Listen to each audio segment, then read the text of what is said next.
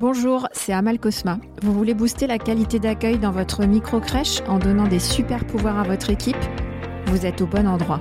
On va parler de la petite enfance comme vous n'en entendez jamais parler.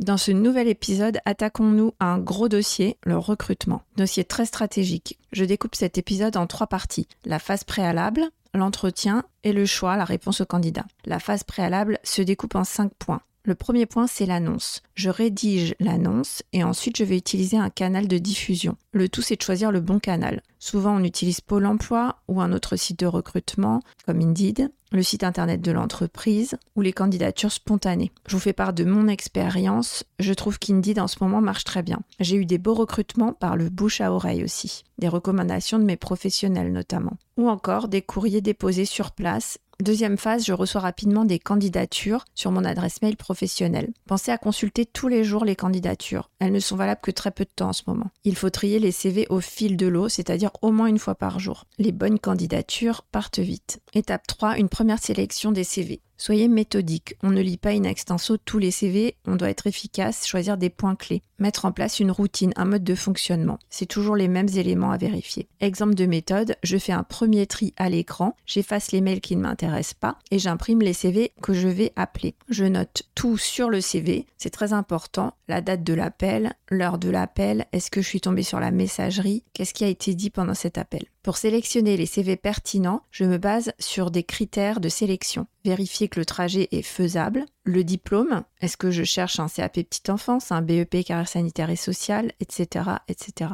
Et l'expérience. Si c'est un poste par exemple de référente d'enfant, il faudrait si possible une première expérience, ce serait préférable. L'étape suivante, c'est la deuxième sélection qui passe par un appel téléphonique. Lors de cet appel, je vérifie les informations du CV. Est-ce que le trajet est réellement faisable? Est-ce que le diplôme a bien été obtenu? Est-ce que l'expérience est réelle? Il m'est arrivé régulièrement de découvrir lors de la conversation téléphonique que le diplôme n'avait pas été obtenu, par exemple. Ou encore que la candidate n'avait pas du tout regardé le lieu de la crèche et qu'elle trouvait que c'était beaucoup trop loin pour elle. La conversation au téléphone permet aussi de se rendre compte de la façon dont le candidat s'exprime. Est-ce qu'il est poli, cordial ou plutôt désagréable? Si cet échange est positif pour vous, vous proposez tout de suite un entretien. Dans le cas contraire, le processus s'arrête là pour le candidat. Point clé, n'hésitez pas à prendre un maximum de notes sur le CV pour assurer un bon suivi du recrutement. Quand on a appelé plein de personnes, on se souvient difficilement de ce qui a été dit. Deuxième point clé, vérifiez toujours l'email du candidat pour pouvoir le contacter par la suite. Les emails sur les CV sont régulièrement erronés. Enfin, dernière étape de cette phase préalable, je propose un entretien.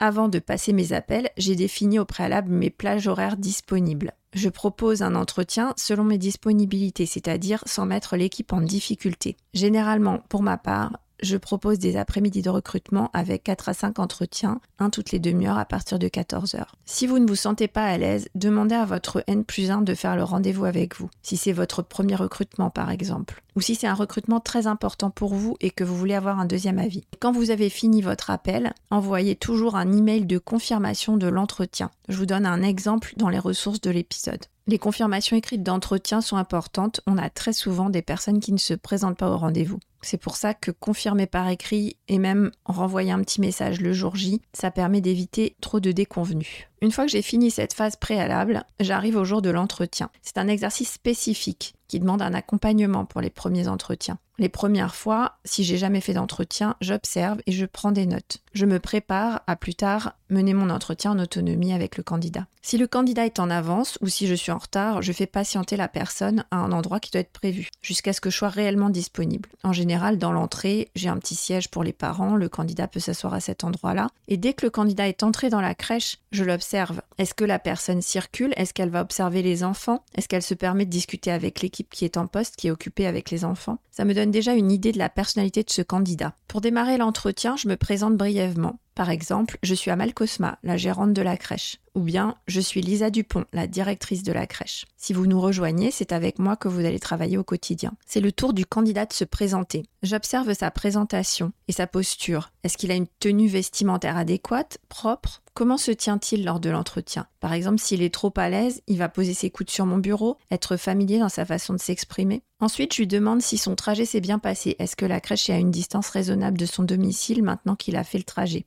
Enfin, je lui demande de présenter son parcours. Est-ce qu'il a une représentation du travail en crèche? Je vais lui demander pour ça de me décrire une journée en crèche là où il travaille ou là où il a travaillé par le passé. Les horaires de la crèche, le nombre de sections, le nombre d'enfants accueillis, le nombre de professionnels dans la section, quel diplôme ils avaient, quel est le diplôme de la directrice? Décrire une journée en crèche permet de bien se rendre compte de la vision du candidat. J'arrive à 7h45, je mets en place la section, etc. Ma collègue arrive à 8h30. Qu'est-ce qu'elle fait? Demandez-lui des détails pour évaluer sa compréhension de l'organisation du travail qu'il a vécu et sa capacité à comprendre la vôtre. Est-ce que ce candidat a fait des adaptations? Est-ce qu'il a déjà réalisé des transmissions? Cet échange peut aussi vous permettre de mieux connaître ce candidat. Est-ce qu'il répond volontiers à vos questions? Est-ce qu'il se méfie ou se braque? Est-ce qu'il est plutôt réservé? Ou plutôt très à l'aise, voire familier Prenez des notes sur le CV et surtout, en fin d'entretien, notez votre impression. Est-elle plutôt positive ou plutôt négative? Est-ce qu'il y a des questions qui restent en suspens? On croit toujours qu'on va s'en souvenir, mais on voit beaucoup de monde et à la fin on ne sait plus. Dernière partie de l'entretien, c'est le poste. Je présente le poste proposé. Exemple, un poste d'auxiliaire petite enfance dans une micro-crèche. J'accueille 13 enfants par jour de 8h à 19h. Vous faites partie d'une équipe de 4 professionnels avec 4 horaires. Notre projet pédagogique est basé sur la référence. Chaque personne a un rôle très précis dans notre organisation. Je précise si c'est un poste de référente de groupe où l'investissement auprès du groupe est très fort ou si c'est un poste de relais de référence. Dans ce cas, je fais attention à bien montrer l'enjeu de ce poste. Le rôle de cet agent est primordial pour la crèche. C'est lui qui tient le rythme de la crèche par ses tâches techniques dont tout le monde dépend. Pour en savoir plus, écoutez l'épisode 7 du podcast. La personne sera guidée par la directrice, intégrée, formée et aura à sa disposition une fiche de tâche et mission Est-ce que c'est un CDI, un CDD Quel est le salaire? Est-ce qu'il y a des primes ou autres avantages? Et pour ma part, j'aime préciser l'importance de l'assiduité et de l'investissement dans une petite équipe de 4 personnes. La microcrèche a des avantages certains, car c'est une petite structure conviviale où on peut faire un travail de qualité auprès de l'enfant, mais ça reste une petite équipe. 4 personnes, ça veut dire que dès qu'une personne est absente, c'est un quart de l'effectif en moins. Il faut bien s'en rendre compte, c'est un gros engagement. Une microcrèche, c'est moins flexible qu'une grosse crèche. Au-delà de la présence en poste, la ponctualité est primordiale aussi. Le rythme de la crèche est construit pour répondre aux besoins de l'enfant. Tout retard perturbe l'organisation de la crèche et se répercute sur l'accueil des enfants. Je précise aussi qu'en crèche, il y a des heures supplémentaires à réaliser en cas d'absence d'une collègue. Ça fait partie du travail en crèche pour respecter les besoins de l'enfant et le taux d'encadrement. Nous arrivons à la fin du recrutement, la réponse au candidat. Mes points clés de choix, c'est la ponctualité, la fiabilité, la politesse, la présentation, la clarté du propos, la motivation et l'engagement. Donc beaucoup de ce qu'on appelle aujourd'hui les soft skills, le savoir-être. Si je décide d'embaucher la personne, je relis bien mes notes, quelles conditions d'embauche ont été évoquées lors de l'entretien, je réfléchis à ce que je vais lui dire, une phrase simple pour expliquer mon choix, par exemple j'ai reçu beaucoup de candidats pour le poste et c'est votre profil que j'ai retenu. Je vous propose le poste à partir du 2 janvier. Est-ce que vous êtes d'accord? Lors de l'appel, si la personne demande quelque chose, une modification des conditions du contrat ou de la date d'embauche, j'en prends note et je ne réponds pas trop vite si je ne suis pas sûre de moi. Je préfère y réfléchir et rappeler la personne rapidement. Et enfin, si on est d'accord, je lui confirme tout par mail et je lui demande une confirmation par retour de mail. Pour conclure cet épisode, j'ajoute l'importance de répondre aussi quand on dit non. J'ai parfois négligé ce point en tant qu'employeur parce que je recevais beaucoup de candidatures et que je réalisais beaucoup d'entretiens. Mais c'est très important de répondre même quand on ne recrute pas la personne. C'est important pour l'image en tant qu'employeur et c'est important aussi pour le respect de l'autre. Si on n'a pas le temps, on peut regarder si le logiciel de recrutement prend ça en charge. Je sais qu'il y a des emails programmés par exemple sur Indeed. Si vous voulez plus de détails, abonnez-vous à la newsletter du podcast. Pour cet épisode, la newsletter contiendra des exemples de mails. Ils sont trop longs pour les notes de l'épisode, c'est pour ça que je les mets dans la newsletter. Voilà, c'est tout pour aujourd'hui. J'espère vous avoir facilité vos recrutements. Si c'est le cas, pensez à me donner une note 5 étoiles.